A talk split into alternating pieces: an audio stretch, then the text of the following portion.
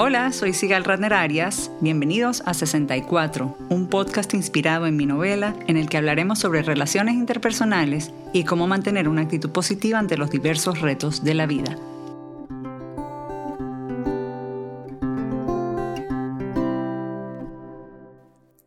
Bienvenidos a otro episodio de 64, el podcast. Hoy tengo el honor de tener como invitado a una de las personas que más me han inspirado y que más gusto me ha dado ver inspirar a miles alrededor del mundo con su experiencia, su mensaje positivo y su ingenio.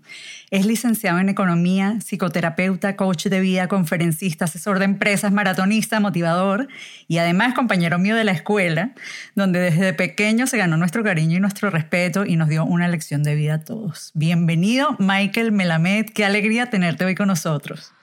Imagínate, para mí un placer, un privilegio, la Para quienes no lo conocen, Michael ha venido demostrando a lo largo de su vida que las palabras no puedo no están en su vocabulario. Michael tiene una especie de distrofia muscular a raíz de una complicación durante el parto y aunque su pronóstico de vida era de pocos días, aquí está 45 años después, y perdona que te saqué la cédula, y entre otros logros ha corrido los maratones de Nueva York, Berlín, Chicago, Tokio y Boston. Y sabes, por cierto, Michael, que cuando corriste el maratón de Nueva York en 2011, estuve con mi familia esperándote hasta que llegaste a la recta final cerca de la medianoche. Y en parte lo hice, ¿sabes? Porque, bueno, primero que me moría por verte llegar, ¿no? Pero aparte quería mostrarle a mi hijo que estaba en ese momento en cuarto grado y el mayor que se está graduando ahorita de high school, que a esa edad, ¿sabes? Los niños quieren todo ya, quieren todo ya, prueban algo y si no saben hacerlo se frustran. Y yo le decía, tienes que aprender que las cosas son paso a paso. Y era lo que tú nos estabas enseñando con estos maratones y estas cosas que hacías, ¿no? Y de hecho a él tu equipo le dio cuando lo vio, porque me conocían, una pulsera que decía paso a paso, que no se la quitó hasta hace dos años que se rompió, la tuvo puesta todo este tiempo para que sepas que lo has inspirado él muchísimo también. Así que ha sido muy lindo verte inspirar no solo a mi generación, sino a la de más abajo directamente, ¿no? Me emociona, me emociona porque al final se hacen las cosas por impactar o para impactar. El que está enfocado en impactar no está enfocado en lo que la vida le impacta. Y eso ya cambia completamente el juego.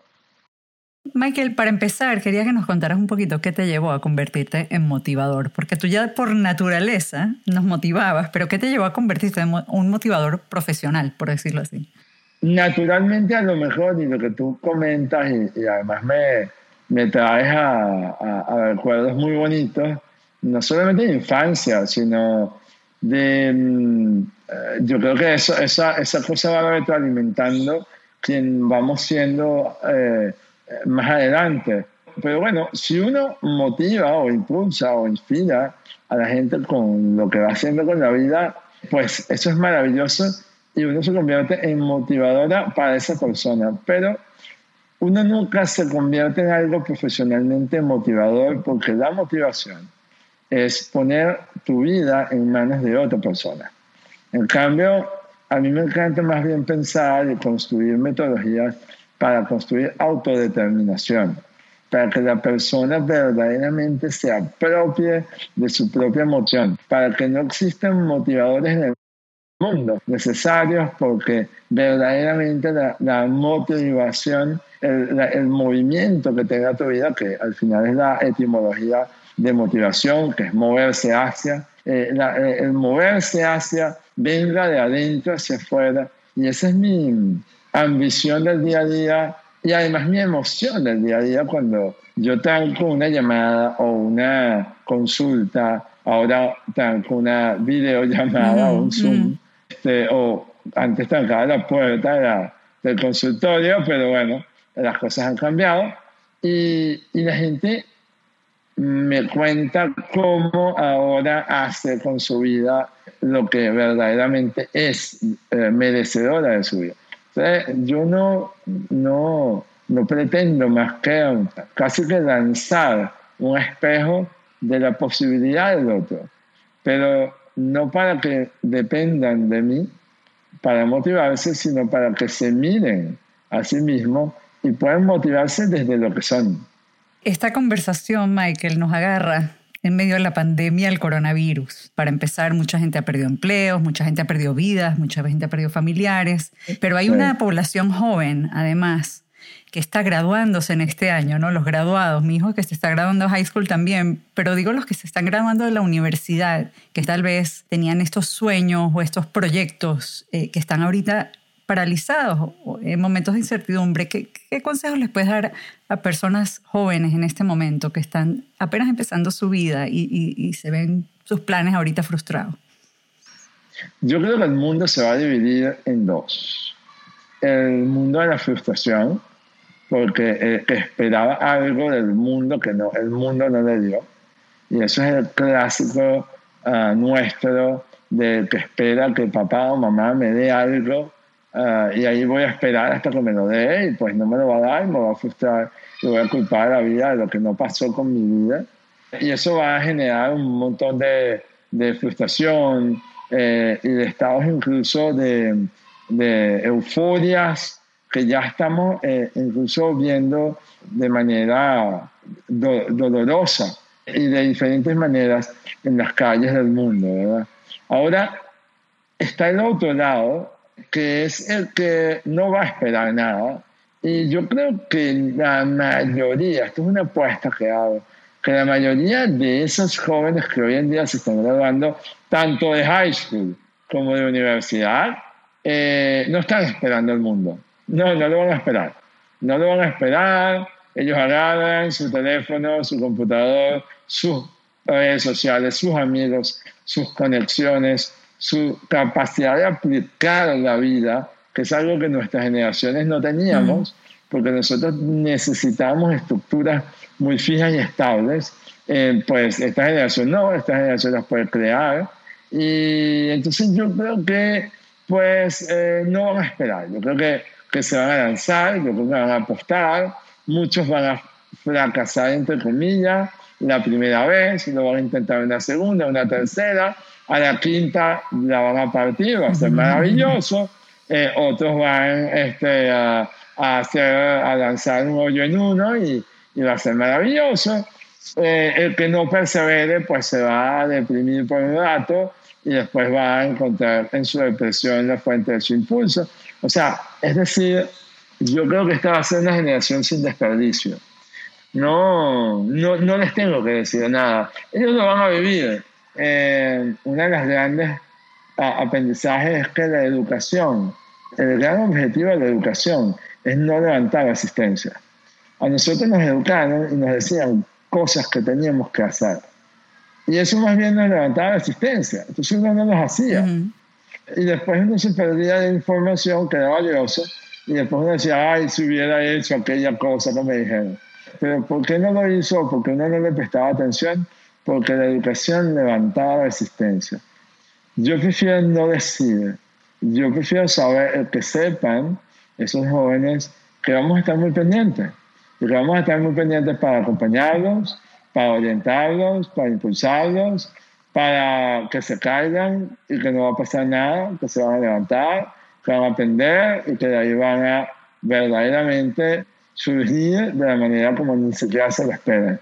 No me queda la menor duda que tienen la energía y que lo van a hacer, sin que yo se los diga, sin que tú se los digas, sin que nadie se Sí, cada quien va encontrando su camino poco a poco. Sí, sí. Cuéntame tu camino, Michael. ¿Cuáles han sido los obstáculos que más te han costado superar o cómo afrontas tú los retos que desde afuera no es que se ven fáciles, sino el poder de tu mente se ve que te viene fácil, que tienes una capacidad de decisión y de, de decir voy a hacerlo y lo haces. Cuéntame cómo es ese proceso para ti no es tan sencillo como se ve afuera. Y eso es lo primero que hay que decir. Sin embargo, se ha vuelto más simple y básicamente lo primero que dejamos es eso que llamamos mente de lado. Eh, encontramos que la mente es nuestro procesador más débil, nuestro procesador más complejo, nuestro procesador más desarrollado, el que nos hace las cosas más lentos, y desarrollamos un procesador más intuitivo, un procesador más, eh, más que se da permiso y se perdona cuando se equivoca, porque si hay algo que la mente no te perdona es la equivocación, porque usa la lógica, la lógica es perfecta y cuando tú no eres perfecto te lo, te lo, te lo pena, te da una penalidad, y eso es terrible. Mm. Entonces, yo creo que una de las grandes cosas sí es abandonar todos los, los esquemas de perfeccionismo, todos los esquemas de resultados. Los resultados, digo yo, yo vivo para generar resultados. Y yo vivo para que otros generen resultados extraordinarios y sorprendentes. Sin embargo, yo no me enfoco en el resultado. Yo me enfoco en un proceso y en un ajuste. Acaban de lanzar un cohete a la, estación espacial y ese cohete vino después de 18.000 cohetes que SpaceX fracasó en lanzar. Y así es el proceso. Está demostrado que el primer cohete que llegó a la Luna, eh, no me acuerdo cuál de los Apolos, pues verdaderamente siguió el, el rumbo planificado un 13%. Todo lo demás fue ajuste. Entonces, lo primero es que yo me dispongo a fallar y me dispongo a ajustar. Cuando yo tengo esas dos disposiciones, ya eh, estoy preparado para asumir que lo que quería que pasara no pasó y estoy preparado para asumir un escenario que al menos planteo cinco siempre, que es el que tengo que seguir. Y entonces la, la, la respuesta se da más rápido, pero eso es después de procesar el duelo, que algo que yo esperaba no pasó, y de no vivir de expectativas, que yo creo que es mucho de lo que la gente está acostumbrada a vivir y a generarse de expectativas. Este coronavirus, esta pandemia, esta cuarentena, como la queramos llamar, fue un proceso de, yo no sé por qué, todos teníamos una expectativa de este 2020 impresionante, no sé qué pasaba. Era como el 2020, eran dos números redonditos. Sí, sí, que íbamos a tener vista 2020. Era una cosa hermosa, era una cosa bella y pues nos quebró total. O sea, ya vamos mitad de año y nada que ver. Y cada día que pasan, cosas nuevas pasan y lamentablemente más dolorosas. Entonces, el saber que no sabemos es una gran ventaja para estar listos para lo que va pasando y ajustar según lo que va ocurriendo, lo cual no es conformismo, es capacidad de mirar. Es, permitirse un margen de error. La palabra permiso es clave. La palabra permiso es clave. Y dentro de la palabra permiso, la palabra perdón. Una de las grandes cosas de la educación, dado que tú lo pones con tus hijos, que me parece precioso, tienes una familia que tú sabes que quiero y admiro mucho, pero la educación de los hijos es una cosa terrible, tremenda. O sea, los papás se culpan, los hijos se culpan, una locura porque hay mucha emocionalidad. Es así. Y es una locura. Entonces, como yo, yo quiero ser la mejor mamá, pero entonces lo estoy haciendo mal. Y él dijo, yo quiero ser el mejor hijo, pero deshonré la memoria de mi papá. O sea, cualquier cosa. O sea, son cosas narrativas que pasan por nosotros, muy emocionales y muy poco prácticos. Y yo creo que mientras le quitamos emoción a eso, le quitamos drama a las situaciones, eh, vamos ajustando y, vamos verdaderamente eh, generando eh, relaciones más efectivas, incluso más afectivas, porque a veces las culpas nos alejan mucho. Eso me recuerda a lo que estás promoviendo ahorita en tus redes sobre la solución de problemas, sobre qué es un problema para la gente. Cuéntanos un poquito de lo que estás haciendo ahorita sobre este tema.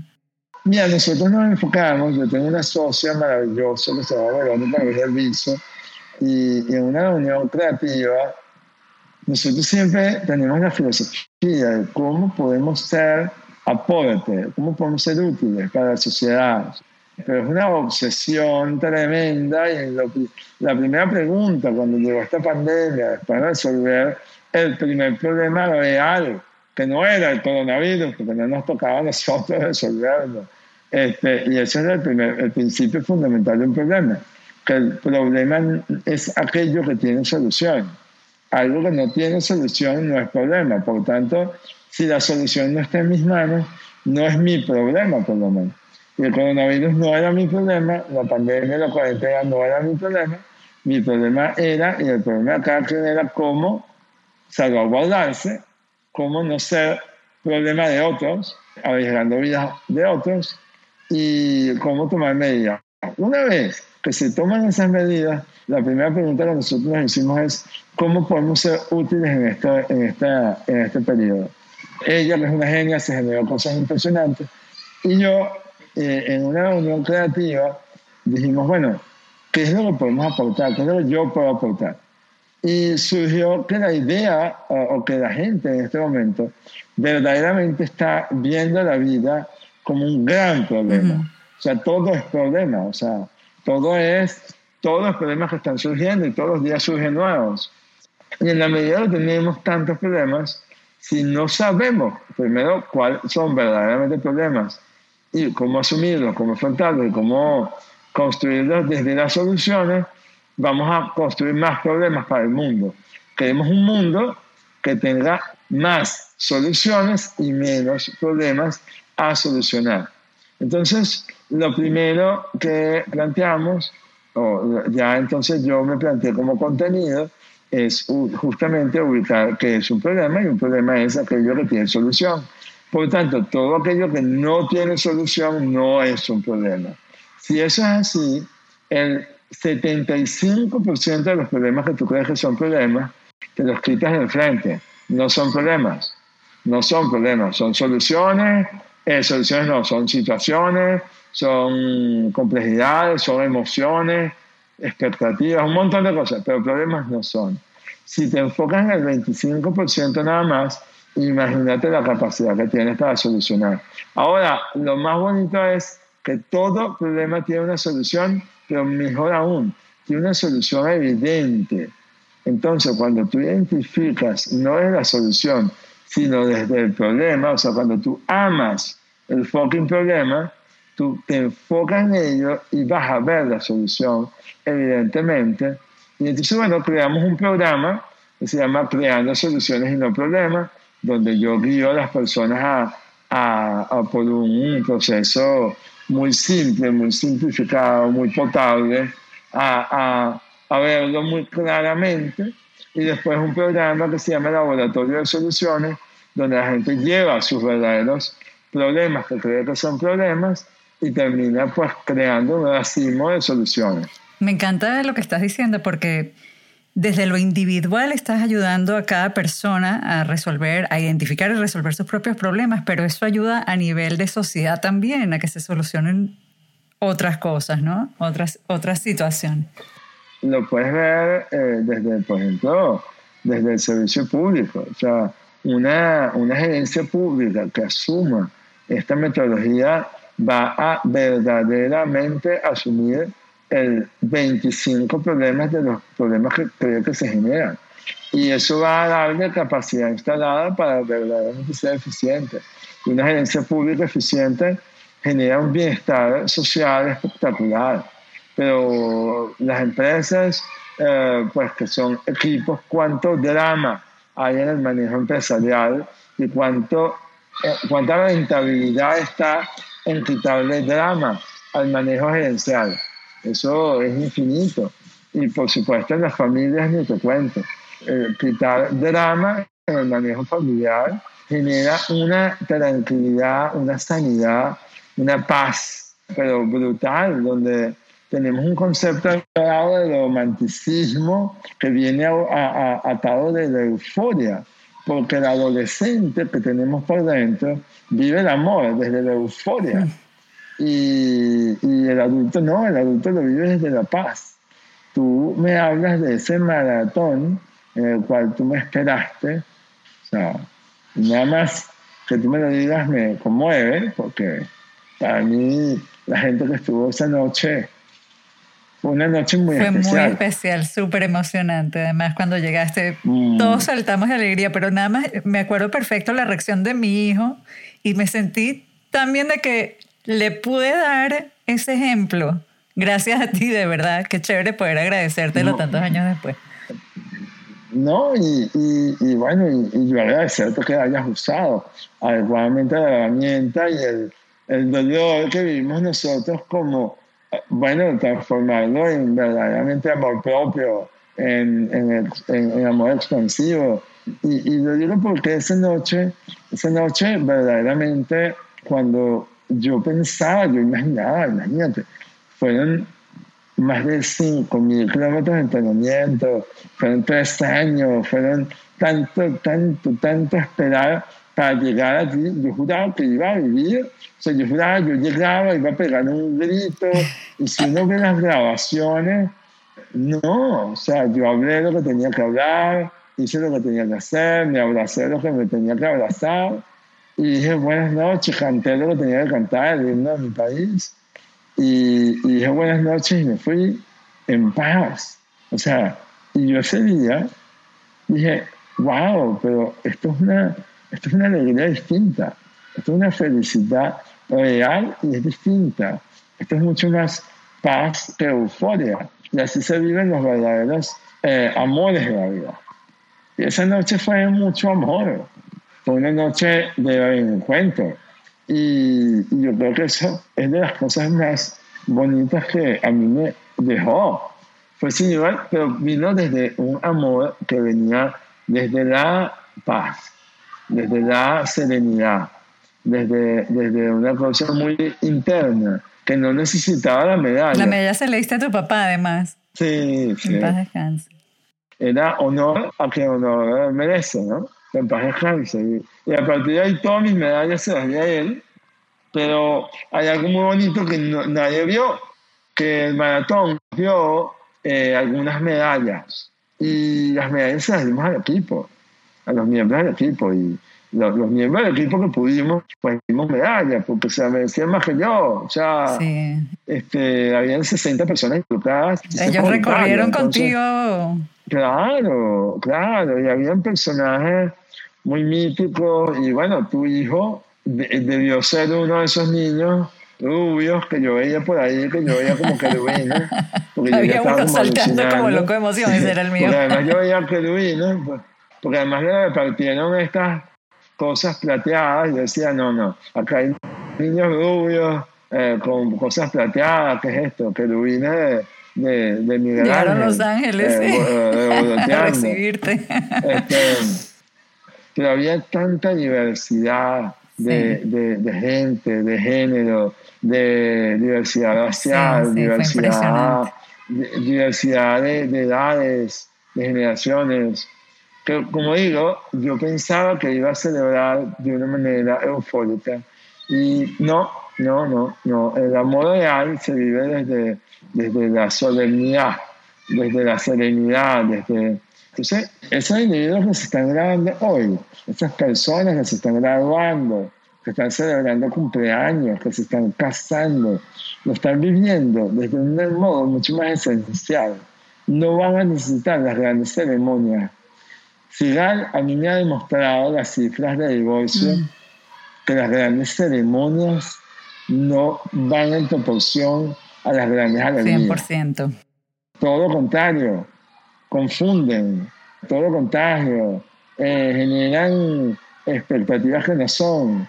Entonces, lo, lo esencial es invisible a los ojos, decía el principito, y ahora más que nunca se está viendo. Así es, se está viendo. Michael, eh, una última pregunta que te quería hacer, a menos que tú quieras agregar algo más. Eh, la manzana no suele caer muy lejos del árbol y ese no puedo, yo creo que también te lo inculcaron, obviamente, tus padres mucho desde chiquito, que apostaron a que Michael iba a salir adelante pese a que te habían dado unos días de vida. Y así te criaron. Es como mi mamá, que lo dije en un podcast reciente y que en paz descanse también. Ella me decía que yo era una niña con suerte y lo lindo es que me lo decía en las buenas y me lo decía en las malas. Entonces eso a mí me da mucha seguridad porque en los momentos malos yo estoy tranquila, me lo tomo con calma porque mira, sabes que yo soy una niña con suerte, esto va a pasar. Quiero que me tú un poquito cómo fue en tu caso para los padres que nos están oyendo y puedan inculcarle esto a sus hijos. ¿Cómo fue ese no puedo en tu caso? Qué lindo el superpoder que llega a ti, ¿no? El superpoder. Eh, mira, sí, sin duda, igual que el poder que le dio la mamá de eh, Thomas Alva Edison, le dijo que era un genio cuando en la carta de los profesores le decía que era un niño que no, que no podía continuar en, en la educación porque no tenía las capacidades. Y ella dijo, no, mira, te tengo que poner tutores porque me dijeron que eres un genio. Y entonces, bueno, él se lo creyó igual. Yo me creí, mira, primero yo me creí una buena noticia, que fue lo primero. Yo creo que yo me creí una buena noticia. Eso es muy importante, porque pues nadie me asumió como una mala noticia y creo que eso yo asumí lo contrario. Pues. Si no soy una mala noticia, debo ser una buena noticia y, y me lo creí. Entonces, estoy para, para promover las buenas noticias que tiene cada persona consigo mismo. Porque la, la gente de la consulta viene a transformarse, pero lo que termina es reconociéndose. Y es brutal, porque el inventario que tiene cada quien es mucho más grande que el que va a encontrar afuera. Y es brutal, eso es lo que, lo que hacemos, que se miren. Y lo otro que, por supuesto, mis padres me sembraron esa persistencia, lo cual por un lado jugó a favor, y tengo que decir que por otro lado juega en contra, o jugó en contra, ya no tanto, pero jugó en contra, porque en un momento yo tuve que ir mucho tiempo a, bueno, aprender a, a ser terapeuta haciendo terapia para quitarme el perfeccionismo. Mm. Como es eso que yo no podía. De hecho, yo siempre digo que yo voy a escribir un libro que se llame Obvio que no se puede. Obvio, obvio que no se puede. O sea, ya está. Para permiso que sí se puede, ya está. Obvio que no se puede.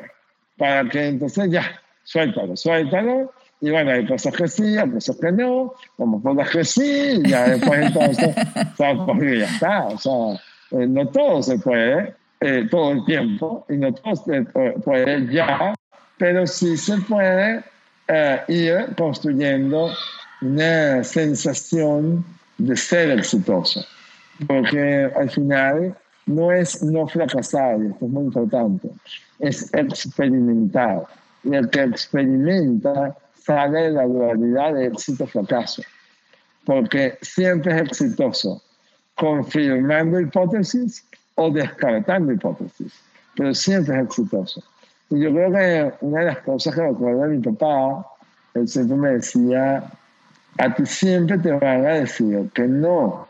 También eso me lo tuve que quitar de encima, porque entonces yo venía por ahí. Y entonces yo nunca esperaba que me dijeran que sí. Y a lo mejor hay gente que quería decirme que sí, yo no lo veía. Entonces, son superpoderes que nos hacen ver cosas, crear cosas, y son superpoderes que nos hacen evitar vomitar cosas. Y en el momento que se muere papá, o en tu caso, en el momento que se muere mamá, es el momento muy loco porque uno se empieza a parir a sí mismo. Y uno no puede explicar este proceso. Uno ya no siente que está papá ahí para sostenerte, por lo tanto, y te empiezas a parir a ti mismo. Ese proceso, mientras más lo adelantemos y podamos vivir a mamá y a papá en vida, sin que ellos nos sostengan, es un proceso bellísimo. Es un proceso de, de vivir el amor real, porque el amor real no se mide en jerarquía, no se mira hacia arriba y no se mira hacia abajo. El amor real se mira de mm, frente. qué bonito. Y eso es fenomenal. Entonces, sí, papá, papá era un titán, pero yo creo que, que al final nos miramos de frente. Y yo creo que, que eso es realidad, ¿no? Y agradezco sus enseñanzas, pero también le agradezco, también le reconozco sus equivocaciones y se las perdono, porque se equivocó. Y eso es brutal. Bueno, pero claro, todos nos equivocamos como padres y además todo el mundo lo hace, casi todo el mundo obviamente, ¿no? Pero en este caso estoy segura de que todo fue desde el amor, tratando de hacer lo mejor posible. No, ahí va. Pero no todo hijo perdona a papá, no todo hijo perdona a mamá. Y yo creo que saber que papá y mamá se equivocan es brutal, porque dice, ah, mira, no todo el mundo tiene que no equivocarse. Y por otro lado, perdonar a papá y a mamá es liberarse de esa culpa que ellos también pueden sentirse en algún momento porque el que sea papá y el que sea mamá te va a equivocar. Y qué bonito saber que tus hijos te van a perdonar también. Amén. Michael, ¿algo más que quieras compartir hoy con nosotros? Mira, no, yo creo que es una época muy intensa, muy incierta desde la vida, por tanto, desde la vida de cada quien, necesitamos alabarnos de nuestras certezas. Y nuestras certezas son nuestros talentos, nuestras capacidades, nuestros efectos, nuestros inventarios personales, nuestras relaciones y el saber que no sabemos nada para permitirnos también equivocarnos y perdonarnos en estas equivocaciones que se van a dar. En ese instante vamos a estar tan bien que vamos a construir cosas grandiosas. Michael, mil gracias por acompañarme hoy en este podcast maravilloso. Me encantó hablar contigo sobre estos temas tan especiales, de verdad que sí, y te mando un fuerte abrazo. Que estés bien y cuídate mucho de la pandemia en Caracas. Amén, igualmente, mucha vida, mucha bendición a todo el mundo por ahí.